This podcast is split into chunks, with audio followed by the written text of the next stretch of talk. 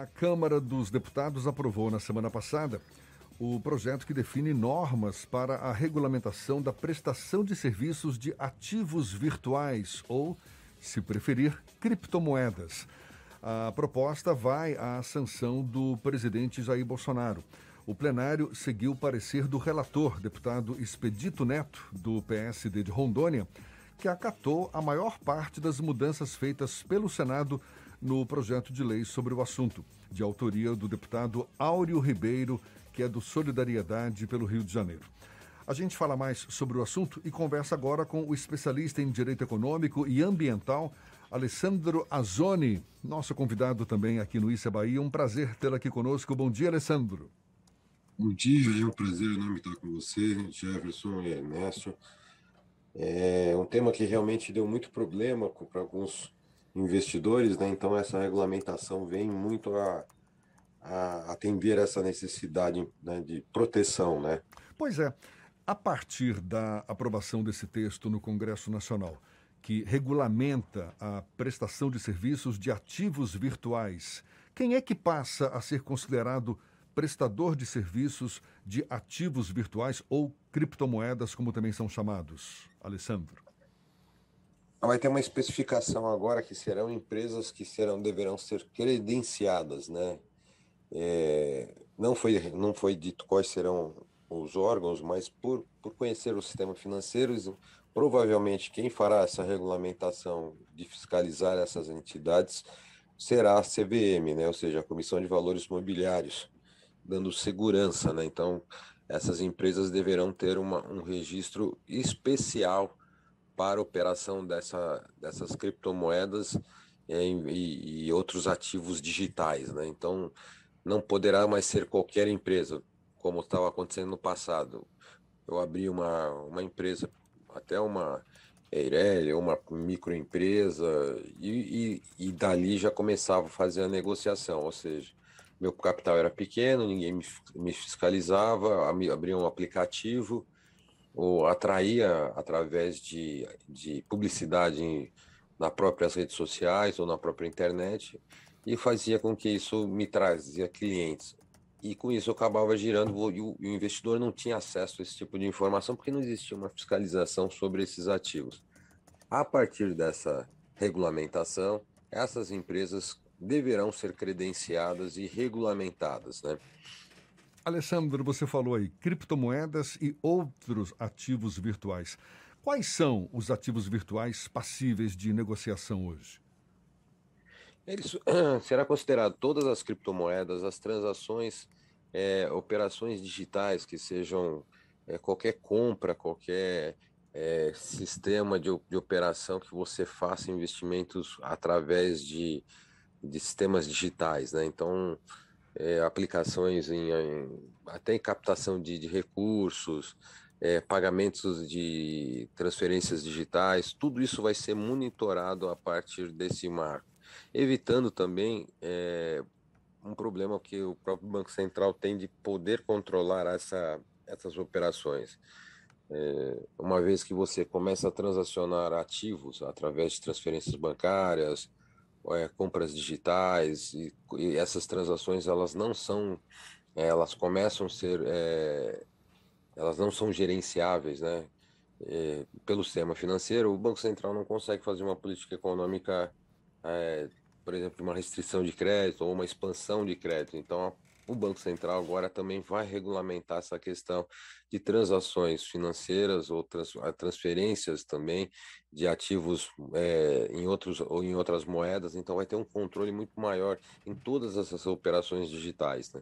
Uma, uma novidade nesse texto substitutivo do Senado é a permissão também para órgãos, para entidades da gestão pública de manter contas nessas empresas e realizar operações com ativos virtuais, né, derivados também, conforme regulamento do Poder Executivo. O que, que isso representa na prática do ponto de vista do poder público, Alessandro? Significa que o poder público poderá investir em empresas que estejam realmente certificadas. Hoje, o, o dinheiro público é, é, é, é um bem público, né? Então, quer dizer assim, a responsabilidade passa para ser o gestor. O gestor da pasta, ele é responsável pela execução orçamentária. Então, qualquer investimento seja feito dentro de um banco, de um recurso que, que está para ser usado, é, ele deve ser tratado e fiscalizado pelos tribunais de contas. Então, quer dizer assim, se o, o poder público fizesse um investimento numa empresa sem qualquer critério e viesse a perder esse recurso, era de responsabilidade exclusiva do gestor e o Tribunal de Contas ia para cima essa, esse gestor responderia por, é, por esse crime de, de administração pública. Agora, quando você faz uma empresa que ela é regulamentada, existe uma certificação pelo, por órgãos do sistema financeiro, eu, eu quero deixar bem claro que é assim, como que funciona hoje a questão da regulamentação? Tudo que é regulamentação dos meios de pagamento, é, sistematização do, das transferências, de, de como controlar as reservas, tudo de moedas internacionais, tudo é feito através de regulamentações do Banco Central.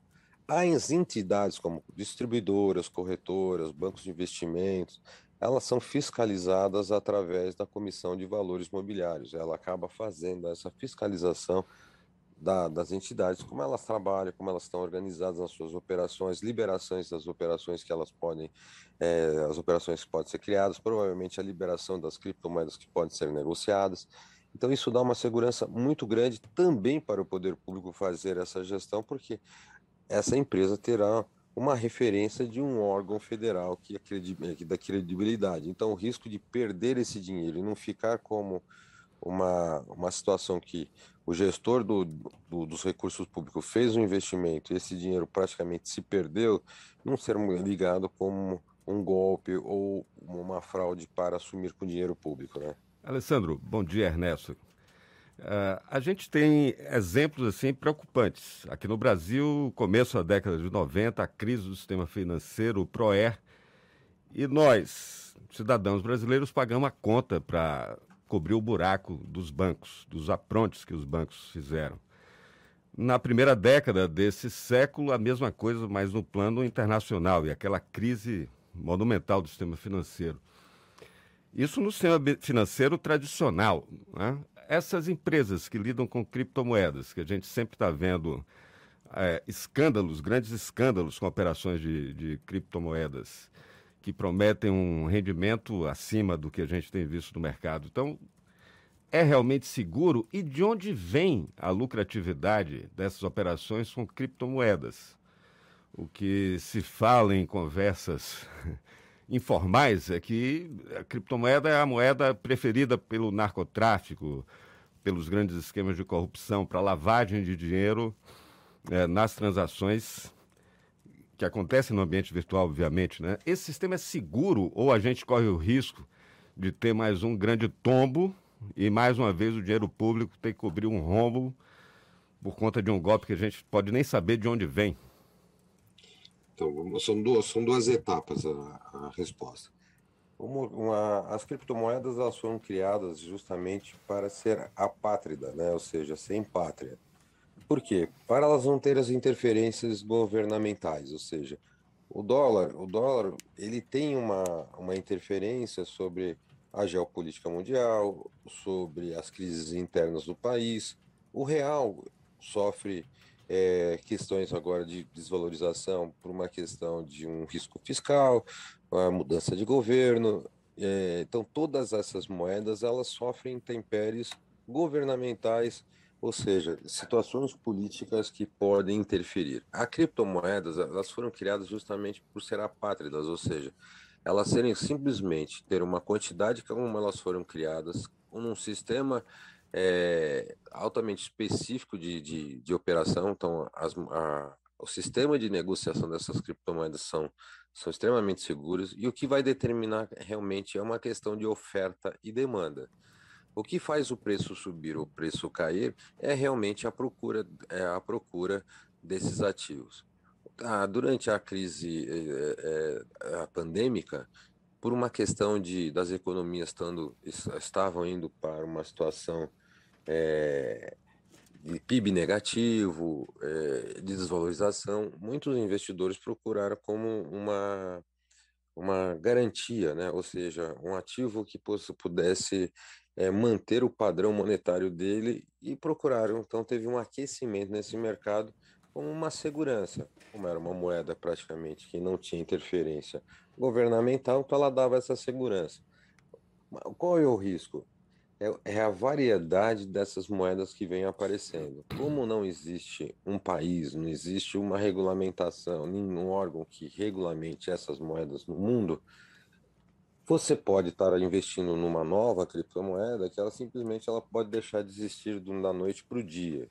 Mas esse é o risco do mercado. Mas existem criptomoedas que estão tradicionalmente já ativas e com uma, uma carteira já com uma sequência já sem históricos de fraude. É, é que nem você investir em papéis de primeira linha da Bolsa de Valores e aqueles papéis secundários que têm um risco maior, têm uma rentabilidade maior, mas só que ele tem um risco maior. É a mesma coisa.